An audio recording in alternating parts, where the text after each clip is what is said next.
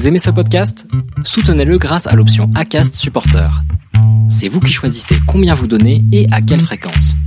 Cliquez simplement sur le lien dans la description du podcast pour le soutenir dès à présent.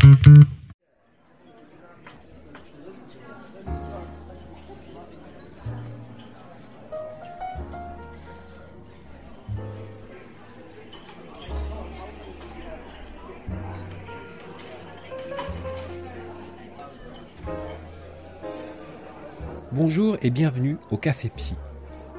Chaque semaine, je vous propose une discussion pour réfléchir sur nous et sur notre société. Alors rendez-vous sur embarquement immédiat avec Café Psy.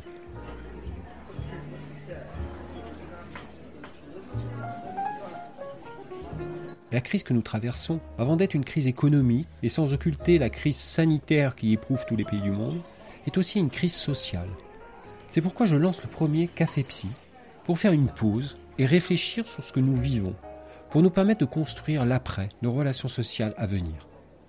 Aujourd'hui, j'ai le plaisir d'échanger avec Anne-Catherine Sabas, psychanalyste et psychopraticienne, auteur de nombreux ouvrages, et en particulier son dernier livre, Aider nos enfants à trouver leur place.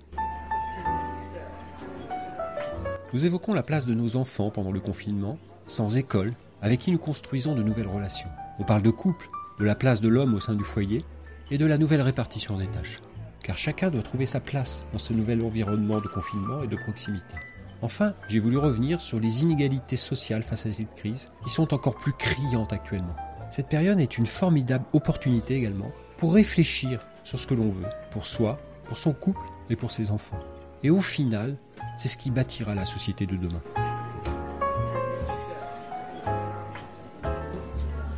Je suis Charles Briet, coach et entrepreneur.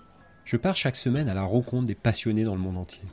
Ceux qui font de leur passion le sens de leur vie. Je parle de gastronomie, d'art, de sport, de musique, d'entrepreneuriat, de spiritualité ou d'écologie.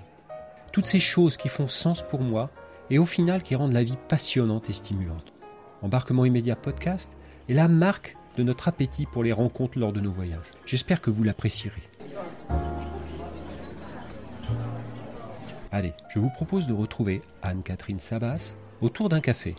Bienvenue au Café Psy.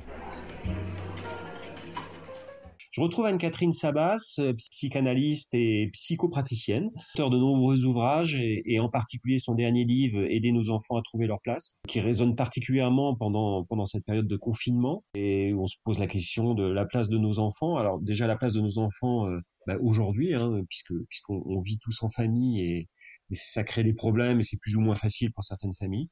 Et puis la place de nos enfants peut-être demain dans, dans la société qu'il va falloir reconstruire. Hein. Euh, donc bonjour euh, Anne-Catherine.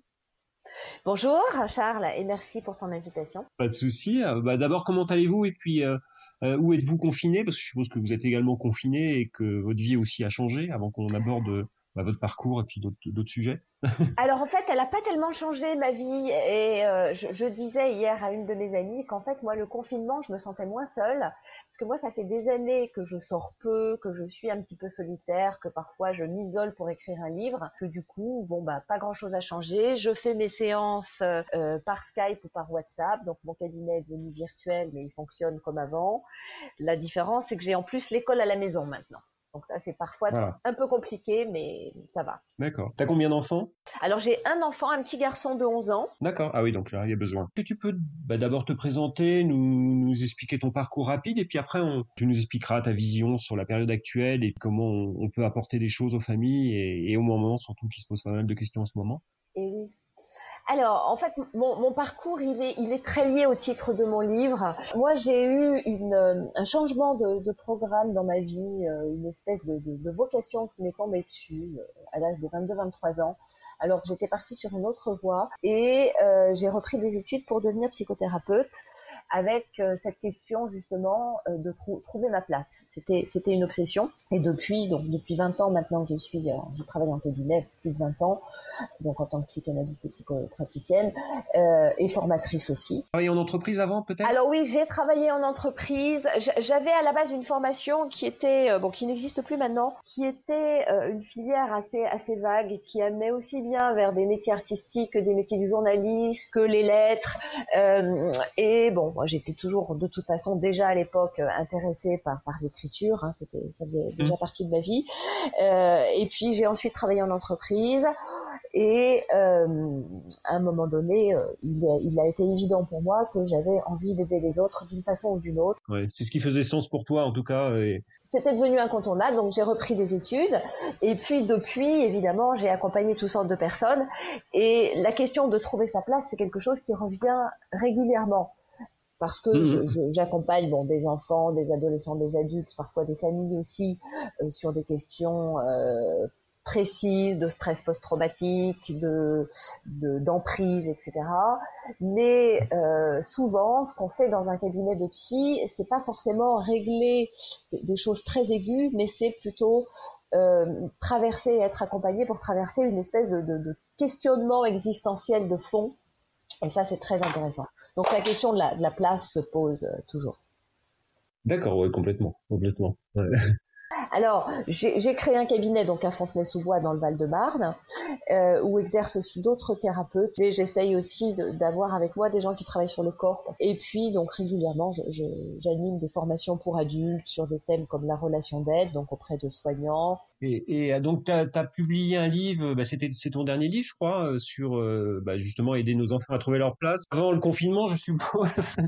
Alors c'était avant le confinement, ce qui, ce qui, est terrible parce que la, la, période que nous vivons euh, est quand même assez assez difficile pour plein de raisons. Euh, c'est que avant de, de, avant le début du confinement, quand j'ai écrit ce livre, donc en fait l'été dernier, puisqu'il est sorti en février, là, février 2020, mmh. j'ai vraiment eu envie d'interpeller les, les, parents, les adultes en général, sur la manière dont on se mobilisait tous pour euh, accompagner les mutations inévitables de notre société. C'est quelque chose vraiment que j'avais mmh. très à cœur.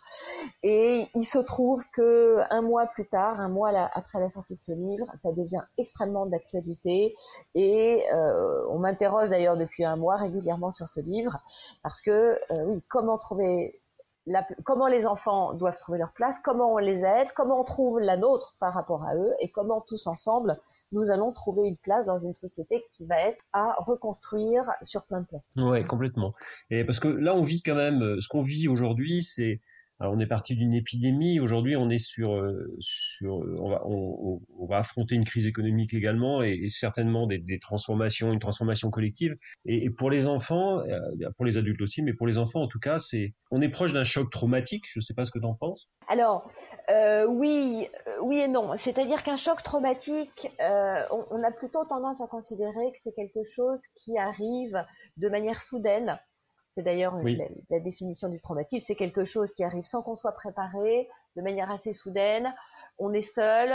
En général, on ne peut pas être aidé pour en parler ou pour euh, partager au moins l'émotion que ça nous procure. Et il y a un avant et un après le trauma. La vie ne sera plus jamais comme comme avant. Et euh, une des, des composantes aussi du traumatisme, c'est que quand la chose se produit, on se sent de manière réelle ou, ou fantasmée ou imaginée en danger dans notre intégrité physique ou psychique. Alors là, évidemment, il y a pas mal d'ingrédients qui sont qui sont réunis mmh. parce que euh, même si on n'est pas forcément soi-même en danger, il y a, quand même euh, heureusement qu'une proportion très très très mince de, de gens qui va être touchés. Le traumatisme touche aussi les témoins. C'est-à-dire, enfin, le stress post-traumatique touche aussi les témoins. C'est-à-dire que quelqu'un qui va être témoin de la mort de quelqu'un, de l'agression de quelqu'un, du viol de quelqu'un, va euh, lui-même être touché par le, phénomène des neurones miroirs. Donc oui, on est dans une espèce de, stress post-traumatique, alors et même pas post-traumatique, puisqu'on est dans une situation de crise. Mais est-ce que c'est pas un traumatisme de, parce qu'on est sur un changement de, de, de, mode de société, on est, on va plus au travail, on reste enfermé chez soi, alors on se retrouve avec sa famille et, et ça a aussi des opportunités, on en parlera tout à l'heure, mais est-ce que c'est pas non, ça reste quand même traumatisme, ça va être un traumatisme qui va qui, qui, qui va imprégner quand même les, les gens, je pense, de, de, ce changement, de rester enfermé, de faire attention à plein de choses, de, de faire attention à sa nourriture, de se dire qu'on va peut-être plus voyager comme avant, qu'on va peut-être plus circuler comme avant? Tout à fait, tout à fait. Euh, il y, a, y a des nouvelles choses qui vont devoir être intégrées, comprises. Alors, moi, ce que je trouve quand même frappant, c'est que pour la plupart des gens, ce qui nous arrive là arrive en effet comme quelque chose de complètement nouveau, euh, comme si euh, tout le monde menait sa petite vie tranquille avec ses voyages, ses sorties, ses copains, ses restos, etc. Et puis tout à coup, catastrophe, on ne peut plus faire. Mais la réalité, en fait, et, notre actualité sociale le montrait depuis au moins un an et demi, euh, la réalité, et nous c'est ce que nous entendons dans nos cabinets, c'est qu'il y a beaucoup de gens pour qui les difficultés économiques depuis des mois, voire des années, obligé, euh, obligé euh, à, déjà prendre des, décisions, à moins partir en vacances, à moins voyager, à moins sortir. Hein. Et, quelque part, la vie, euh, ce changement de vie brusque pour certains l'est un petit peu moins pour d'autres, parce que ces obligations de vivre autrement, depuis quelques années, euh, la plupart de, de euh, contemporains euh, y avaient déjà été confrontés. Ah oui, complètement. Et c'est important de le rappeler. Ce qui n'enlève rien au caractère difficile et, et, et, et, critique de cette période que nous vivons. Hein, parce que là, en plus, il y a un virus qui tue des gens. Hein, c'est quand même pas rien. Mais la nécessité de penser la société différemment, ça fait euh, un, bout de temps que certains s'y attellent activement euh, parce qu'ils sentent bien qu'on qu va droit dans le mur, et en particulier au niveau écologique. Est-ce que tu penses qu'après, quand on va être en sortie de crise, est-ce qu'il va y avoir une forme de, alors ça va pas être de, dépression collective, mais est-ce que ça, ça, va toucher les gens? On est sur des transformations importantes, alors je sais pas les outils que tu utilises, si tu utilises euh, la courbe du deuil de, de, de Kubler-Ross ou, ou d'autres sujets, mais est-ce qu'on va retrouver à peu près les mêmes étapes et Alors, on les retrouve déjà parfois. Hein, C'est-à-dire que moi, je suis surprise. Ça fait maintenant euh, pratiquement un, un, mois, oui, ça fait à peu près un mois que nous sommes confinés. Moi, ça fait donc mmh. un mois que je, je, continue mon activité à peu près de la même façon. J'ai quelques patients qui, euh, bon, ont souhaité faire une pause dans leur thérapie parce que pour l'instant, ils ont d'autres priorités. J'en ai d'autres à l'inverse qui arrivent parce qu'ils sont euh, confrontés à des, à des, des, crises de panique et ils cherchent un thérapeute qui travaille à distance et tout le monde ne le fait pas. J'ai des anciens patients qui reviennent. Mais ce que je vois depuis un mois, c'est qu'il y a quand même euh, des, des, des, moments difficiles pour certains. Alors il y a des moments difficiles en termes d'organisation et, moi je, l'ai vécu aussi. Euh, je, disais euh, vendredi, il y, a, dix jours, enfin les vacances scolaires, que l'école à la maison plus les consultes à domicile, c'est pas forcément euh, reposant, hein, mais certains, certains vivent des, gros moments de solitude, des moments de panique, des moments d'angoisse, des moments de déprime. Ça a déjà commencé pour certains, hein, avec des, bon, par définition, nos Uber sont un peu cycliques aussi. Il euh, y, a, y, a, des coups de mou. Hein. Moi, certains patients me disent, mmh. là, aujourd'hui, c'est vraiment, c'est un jeu de sang. J'ai pensé autre chose, c'est sortir. Mes amis me manquent, ma famille me manque. Donc, on, oui, oui. on est déjà dans, dans dans une nécessité de s'adapter à cette réalité qui est nouvelle, qui est contraignante et, qui est inquiétante parce qu'on ne sait pas vers quoi nous allons. Je crois que ça c'est une composante importante. C'est ça qui est inquiétant, c'est qu'il n'y a pas, de perspective. Enfin, les perspectives sont, très floues. On ne sait pas dans deux mois euh, est-ce que les salariés vont retrouver leur travail, est-ce qu'ils vont retrouver leur poste, est-ce que l'entreprise dans, laquelle ils travaillaient va être toujours présente? Enfin, il y a plein de questions qui se posent en tout cas. Tout à fait. Il y a plein de questions et pour certains, malheureusement, elles ont déjà été résolues. Euh, il y a déjà des gens qui ont perdu leur travail. Moi, j'ai autour de moi quelques chefs d'entreprise euh, qui ont déjà dû, enfin, qui sont en train de déposer le bilan. Bon, donc, donc les, les, les dégâts collatéraux ont déjà commencé pour certains. Ouais, ce qui nécessite ouais, de toute façon de repenser absolument euh, une façon de vivre. Euh, il y aura, il y aura un après euh, qui sera différent de l'avant. C'est évident. Alors si on revient sur, euh, sur nos enfants, comment comment comment les enfants peuvent trouver leur place Ils doivent être un peu perdus. Enfin, ils sont un peu perdus. J'ai des enfants aussi, ils sont un peu perdus. Oui. Voilà. Ils, après le moment qui a été le moment de se dire euh, chouette, on n'a plus d'école. Alors pour les plus petits, hein, mais. Mais même pour les plus grands. Hein. Les plus grands d'ailleurs, oui, oui. Là, les étudiants euh, qui, qui, qui, vont qui vont pas retourner en cours sont complètement angoissés aujourd'hui. Comment comment comment les enfants peuvent trouver leur place et comment comment tu peux aider les, les parents peut-être à à, trouver une organisation et, peut-être à, leur expliquer aussi comment euh, ce que va être notre société. C'est compliqué. Hein. Alors, je, vais renvoyer aussi les, gens qui nous écoutent à un autre livre que j'ai écrit précédemment, qui s'appelle euh, Famille monoparentale, la grande aventure, qui est paru aux éditions Michelon. Alors il se trouve que j'ai été concernée aussi moi par cette aventure-là, donc j'en parle à double titre. Hein. j'ai reçu beaucoup de, de, de, familles monoparentales. Alors pourquoi je parle de ce livre?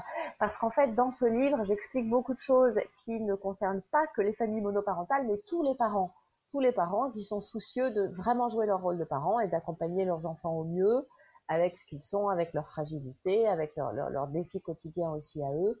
Et c'est évidemment des, questions qui souvent sont exacerbées chez les parents solos, mais qu'on retrouve dans toutes les familles.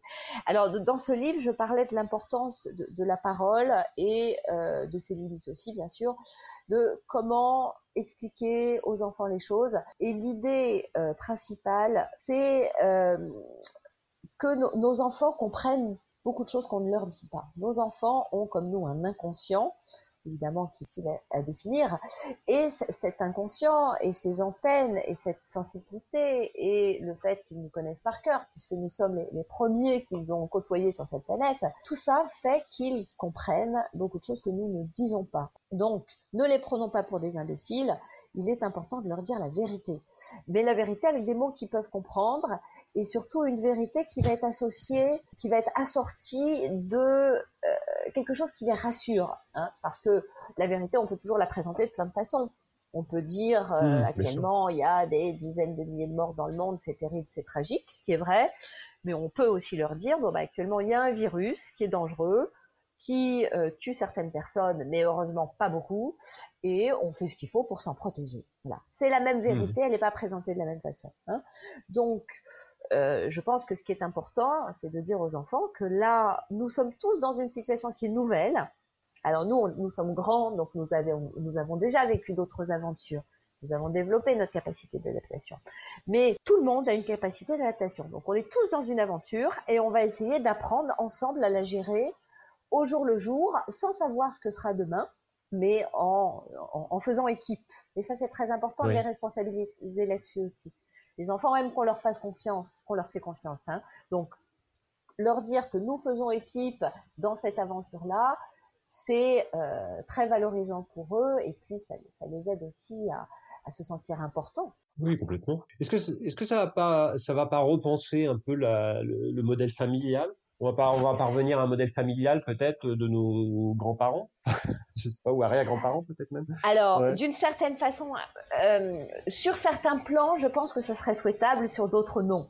Hein, C'est-à-dire que nous avons appris, euh, depuis Françoise Dolto en particulier, qui n'a pas dit que des choses intelligentes, mais qui a quand même fait avancer beaucoup la cause des enfants, nous avons appris que l'enfant était un être humain, euh, un adulte en devenir, qu'il avait des sentiments, des pensées, qu'il fallait euh, donc pas le prendre pour un imbécile.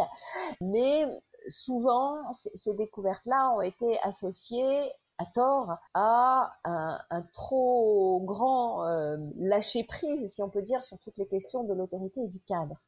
Un enfant, il a besoin de se structurer avec des règles claires, nettes, précises, qui malheureusement n'est pas le cas de ce qu'on entend actuellement hein, par rapport au virus. Ce que tu disais euh, en début d'émission, là, euh, euh, c'est très flou. Donc c'est difficile à mmh, situer.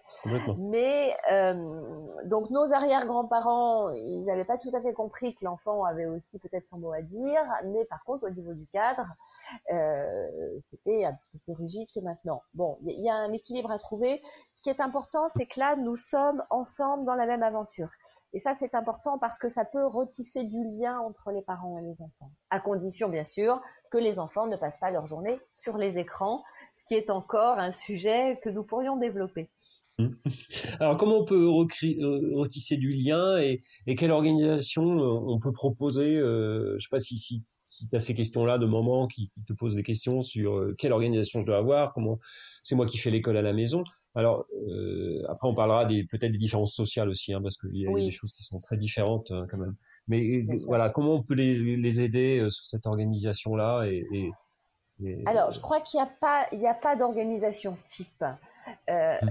Moi quand je quand je réponds à quelqu'un au niveau de l'organisation, j'essaie déjà de savoir euh, quels sont ses impératifs, comment elle ou il, parce qu'il y a aussi des papas hein, seuls avec leurs enfants, euh, ou même en couple, mais euh, on a, moi j'ai plusieurs patients dont le, la femme travaille encore ou à l'extérieur ou en télétravail toute la journée, et le papa étant, euh, je ne sais plus quel nom ça exactement, mais en congé pour garde d'enfants, et donc est disponible et c'est lui qui s'occupe des enfants. Impératif de la personne, c'est-à-dire qu'il faut, et c'est d'ailleurs le, le, le, défi de chaque parent, il faut réussir à concilier la vie d'homme ou de femme avec celle de parents et donc les, les, les obligations que ça, ça comporte. Moi, par exemple, Bon, moi, je suis actuellement seule avec mon fils. J'ai, euh, allez, on va dire cinq rendez-vous par, jour. Donc, je gère ces rendez-vous en fonction de l'école aussi. C'est-à-dire, euh, je commence ma journée. Là, c'est une semaine particulière parce que c'est les vacances scolaires, mais à partir de la semaine prochaine, je commence ma journée en euh, faisant le, le, le, le, tri des mails que le maître de mon fils a déjà envoyés, préparant un petit peu de travail pour mon fils. Après, moi, je pars en rendez-vous. Donc là, évidemment, il est dans une autre pièce, interdiction de déranger. Quand j'en sors, on check un petit peu ce qu'il a avancé. Et puis, on avance comme ça, hein, en faisant des allées et venues entre moi, mon travail, le sien, petite pause pour tout le monde, petite pause goûter, etc. Ça, mm. c'est parce que je peux le faire. C'est-à-dire que je peux prendre un rendez-vous, une heure de pause, un rendez-vous, une heure de pause, un rendez-vous, une heure de pause. C'est possible pour moi. C'est pas le cas pour tout le monde. Donc, il va falloir que les autres parents s'organisent. Par contre, ce qui est certain, c'est qu'il faut qu'il y ait des délimitations les plus claires possibles. Mm. Parce que déjà, quand on est mm, chez soi, il est facile d'aller euh, se faire un petit thé, euh, fumer une cigarette pour les fumeurs, appeler Tata Jeannette pour lui demander comment elle va. Et, bon, donc ça, plus, ah ma mince, il faut que je fasse une lessive, préparer à manger, etc. Si en plus il faut faire l'école, ça risque d'être très très compliqué à gérer parce qu'en fait, en voulant faire trop de choses à la fois, on n'en fait aucune correctement. Donc il faut vraiment, je pense, délimiter des horaires, hein, de telle heure à telle heure. Il faut trouver une organisation par tranche et, de se dire voilà, quand je suis en télétravail, je suis en télétravail, quand je fais ça, je fais ça, et, et de le communiquer aux, enfants et aux proches. Et... Voilà, et, ne pas oublier qu'il y a des pauses. Moi, une des premières choses que, que mon fils, qui est un grand rebelle devant l'Éternel, euh, m'a rappelé au tout début de, de l'école euh, virtuelle, c'est qu'il commençait à telle heure, qu'il avait tant de temps de pause, qu'il avait ensuite telle heure, ensuite tant de temps de pause. Et à chaque fois que j'avais le malheur de euh, lui demander de faire un exercice de maths euh, sur le temps où normalement il était en récréation, je disais ah non non mais là c'est la récré. Donc du coup, je me suis amusée à caler les pauses par rapport à, à ses récré à lui, comme ça en plus il a l'impression que c'est lui qui, qui, a le pouvoir, il est tout content, et du coup on arrive à quand même à travailler un temps euh, assez long. Ouais, ouais, complètement. Alors moi ce qui m'inquiète, c'est et d'ailleurs, euh, bah, président Macron euh, en parlait hier, hein, mais voilà, c'est pour ça qu'il veut remettre l'école, rouvrir l'école rapidement. Euh, parce qu'on voit, alors moi ce qui m'énerve, c'est que ah, voilà, on voit à la télévision des reportages sur des familles, mais on est toujours sur des familles parisiennes, on est toujours sur des familles tout à, un niveau, euh, un niveau, un niveau intellectuel qui, qui, qui est plus élevé peut-être que la moyenne. Et, et, et, voilà, hier soir je regardais des reportages, il y avait des reportages après où ils montraient des familles et de l'école à la maison et on voit une bibliothèque avec 3000 livres, on voit, c'est pas le quotidien de tout le monde, c'est pas le quotidien de tout le monde. Et, et, que moi, je, je, voilà, je me mets à la place de certains moments, certains papas où ils se retrouvent avec des devoirs qu'ils comprennent même pas. Voilà, c'est compliqué quand même. Enfin, là, ils sont perdus. C'est terrible. Et et euh, on, on, voit beaucoup actuellement, euh, on, on même à la télé, euh, sur les réseaux sociaux, à la télé, etc., que les inégalités sociales sont creusées actuellement, c'est une réalité. Moi, j'ai vu un, un, jour un témoignage d'une femme sur un, sur un réseau social disant que comme elle n'a pas de, de, les moyens d'acheter de l'encre et, une imprimante, elle n'a pas d'imprimante chez elle, elle recopiait à la main pendant la nuit tous les devoirs que la maîtresse envoyait. Moi, ça m'a mmh. bouleversé cette histoire parce que cette dame, elle, elle, euh, je sais pas si elle travaille ou pas, mais en plus de faire l'école, elle va passer ses nuits à, à, à essayer de pallier son manque d'argent. Ça, ça c'est une réalité. Euh... Mais qui touche plus de gens qu'on croit. Je pense que c'est pas, c'est pas seulement les, les Ouais, c'est pas seulement les, les, les, gens qui sont très très défavorisés. Il y a des gens très très défavorisés. Là, là, c'est une population qui est à part et qui doit être aidée, mais qui touche plus de gens qu'on croit, quoi, sur, sur, l'aide des enfants. Et je pense qu'il y a plein d'enfants aujourd'hui qui, qui, sont, qui, sont, laissés complètement à, l'abandon, mais en tout cas laissés un peu seuls, quoi, sur cette partie-là. Mais oui, et, et parce que c'est difficile, parce que euh, même avec un niveau euh, culturel et, et euh, socio-professionnel plutôt privilégié, les parents ne sont pas forcément habitués à accompagner leurs enfants. Moi, je suis surprise de, de voir à quel point je suis obligée, en tout cas je me sens obligée, de rappeler aux parents, et aux parents d'ados en particulier, qu'un enfant euh, de 12, 13, 14 ans, la plupart du temps, il n'est pas autonome dans son travail scolaire. Mmh hein. Alors évidemment, on tend vers ça. Hein, quand vous rentrez en sixième, on vous dit ça y est, maintenant vous êtes grand, vous devenez autonome. Mais enfin, on voit pas beaucoup d'enfants, surtout les garçons qui sont quand même plus en mouvement, souvent encore au collège, qui ont moins envie de passer des heures à tirer des traits rouges à la règle super droit avec trois carrés à gauche, trois carrés à droite. Nos gamins, ils n'ont pas forcément envie, euh, ils, ne savent pas encore être autonomes. Donc là, on se retrouve à la maison avec des enfants dont on pensait que tout roulait parce que les résultats étaient plutôt bons, mais les résultats étaient plutôt bons parce qu'il y avait un ou plusieurs profs derrière. Moi, j'ai plusieurs amis enseignants et je suis ravie qu'enfin il y a beaucoup de parents qui se rendent compte du travail énorme qu'ils font. Parce que, outre le fait qu'il faut suivre le programme quand vous avez des enfants qui, travaillent chez vous maintenant, moi ça va, CM2 j'arrive encore à suivre là, mais il faut réussir à les intéresser vos enfants, il faut réussir à, les motiver, à leur dire bah, euh, tu vas pas rester en pyjama et te lever à 11h du matin, mais rien que ça. C'est de la motivation, c'est c'est c'est de la pédagogie et ça s'apprend quoi. Enfin, il oui, pas non plus être... Euh, c'est ça, et exactement. Et c'est pas forcément facile, surtout quand vous avez une visioconférence avec euh, vos collègues de l'autre bout de la planète euh, un quart d'heure plus tard. Et donc il y a mm. beaucoup de gens, moi je le vois, qui, petit à petit sont obligés de lâcher un parce qu'il faut qu'ils tiennent aussi leur boulot. Oui. Mm, mm. Est-ce que c'est est-ce que ça repense pas un peu alors le rôle du père? Je me posais ces questions-là et, les rapports homme-femme au sein du foyer. Est-ce que le, est-ce que le rôle du père va être pas, va pas, le père va pas reprendre un peu de rôle vis-à-vis de ses enfants parce qu'il se retrouve à la maison? Alors pour ceux qui sont à la maison en télétravail, il s'occupe un peu plus des enfants qu'avant. Et j'entends souvent ça. Hein, j'entends souvent ça. Moi, j'interviewe beaucoup de, d'entrepreneurs ou voilà qui, disent la période elle est géniale en ce sens que je retrouve mes enfants, je repasse du temps avec eux, ce que je faisais plus.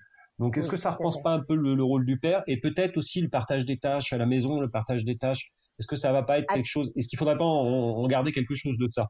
Oui, bien sûr, bien sûr. Et il faut espérer qu'on en gardera quelque chose, parce que de toute façon, à partir du moment où on se retrouve en couple, ensemble, dans une dans, dans une maison ou un appartement, on a une vision plus claire de ce que c'est que la gestion d'un foyer. Parce que souvent dans les couples, vous en avez un qui euh, bah, rentre tard, l'autre qui part tôt, et on se retrouve pour le week-end ou pour les vacances, mais, mais ça dure pas longtemps. Hein. Donc euh, on n'a pas une vision de, de, la manière dont on doit régler les choses au jour le jour, malgré la fatigue, malgré euh, bah, plein, plein, de choses qui font qu'on n'est pas toujours disponible de la même façon. Donc euh, là, oui, il y a la possibilité vraiment de, de, de redéfinir les rôles. Je, je, crois que de toute façon, et moi je n'ai de cesse de le rappeler, que euh, le rôle du père est très, très, très important. Nous sommes passés d'une société, deux sociétés euh, patriarcales où le père était le, le, pater familias et avait un droit de vie et de mort sur la femme, l'enfant. J'exagère un petit peu, mais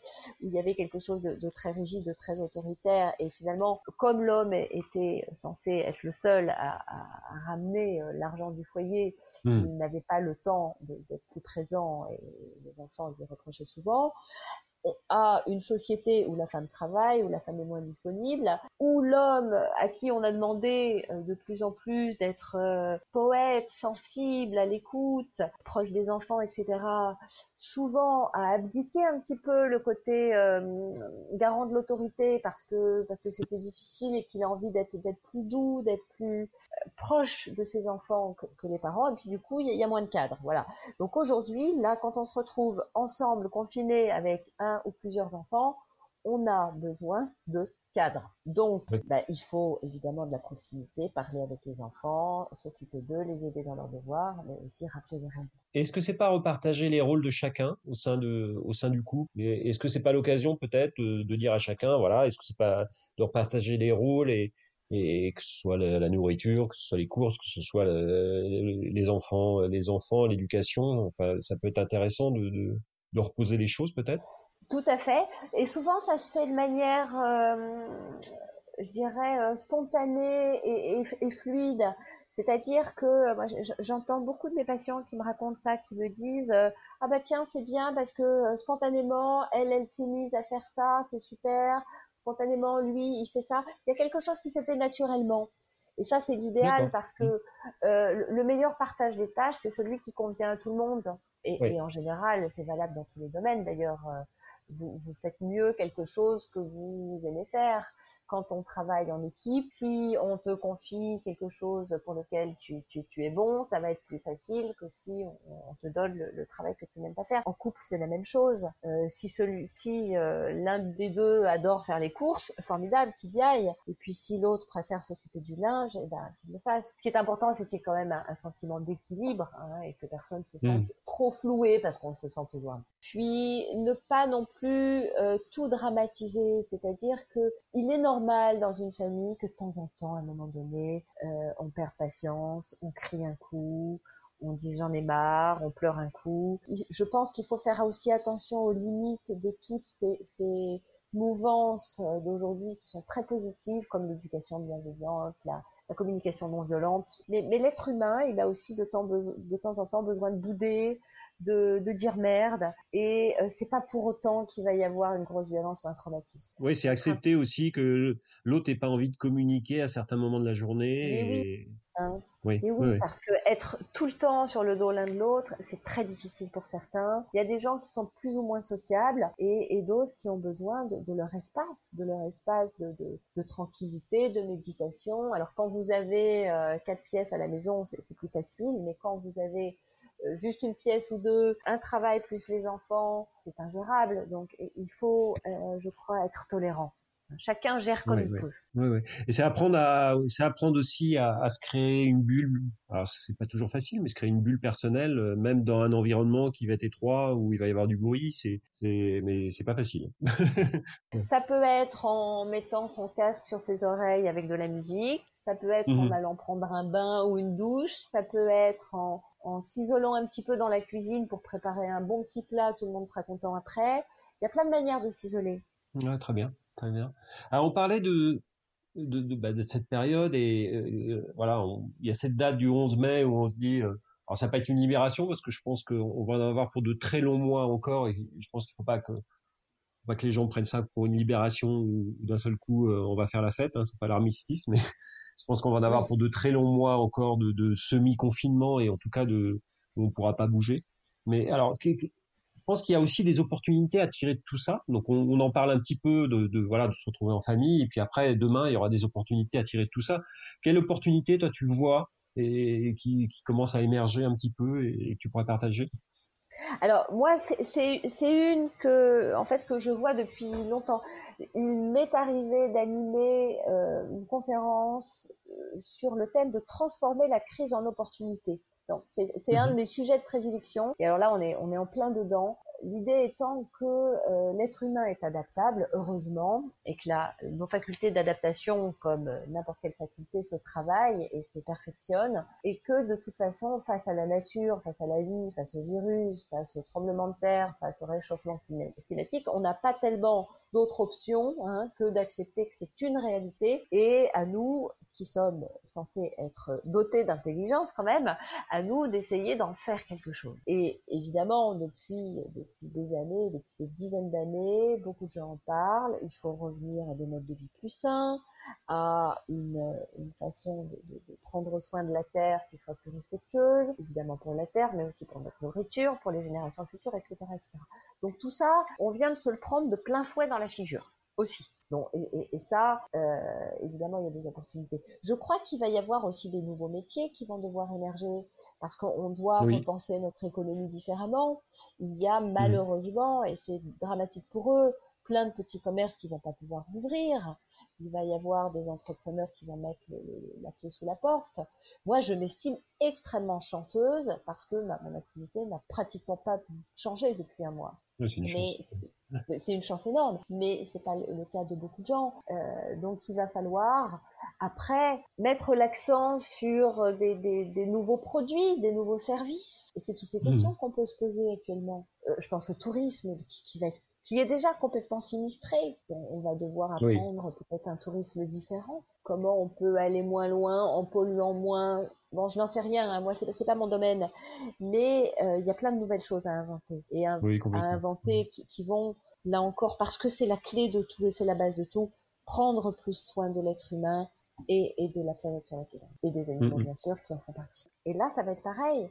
C'est que des nouveaux métiers qui vont émerger, des nouvelles activités qui vont se développer ou celles existantes déjà qui vont se, développer encore plus, ça va prendre appui sur les besoins actuels. De quoi on a besoin actuellement? Ben, On a besoin de gens qui s'occupent des plus fragiles, on a besoin de gens pour l'instant qui, qui euh, fabriquent des masques, etc., etc. Je te remercie pour ces messages. J'espère que ça va aider, euh, en tout cas certaines des personnes qui vont nous écouter. J'ai juste envie de rajouter une petite chose. C'est que nous vivons, c'est pas facile parce que c'est nouveau aussi. Et comme tu disais tout à l'heure, on ne sait pas combien de temps ça va durer. Donc c'est plus difficile de se projeter et c'est assez anxiogène.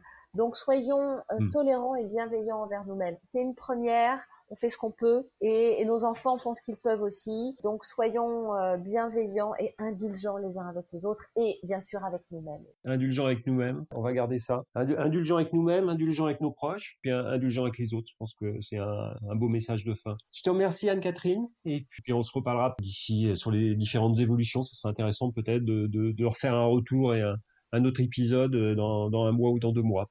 Pourquoi pas, avec plaisir. Complètement. Bien sûr. non, très, bien. Ben, je te remercie. À bientôt. Au revoir. Embarquement immédiat est maintenant terminé. J'espère que cet épisode vous aura plu et inspiré, que ce soit pour vos projets actuels ou futurs. L'émission a été réalisée par une équipe qui m'entoure. Je remercie Maïté pour ses reportages photos sur nos rencontres, sa patience, nos équipes de post-production. Merci à Daniel Murgui-Thomas et la boîte à images pour ses précieux conseils. Abonnez-vous et retrouvez toutes les notes de l'épisode, les références de l'invité sur le site embarquement immédiat tout attaché du 6 podcast.com. Vous pouvez me joindre sur les réseaux sociaux, je réponds à tous. Maintenant, si vous aimez notre podcast, la meilleure façon de nous soutenir est de mettre 5 étoiles et un commentaire sur Apple Podcasts, iTunes et les autres plateformes d'écoute. C'est très important pour nous. À très bientôt pour un nouvel épisode. Et n'oubliez pas, l'impossible n'existe que parce que nous n'essayons pas de le rendre possible. Mike.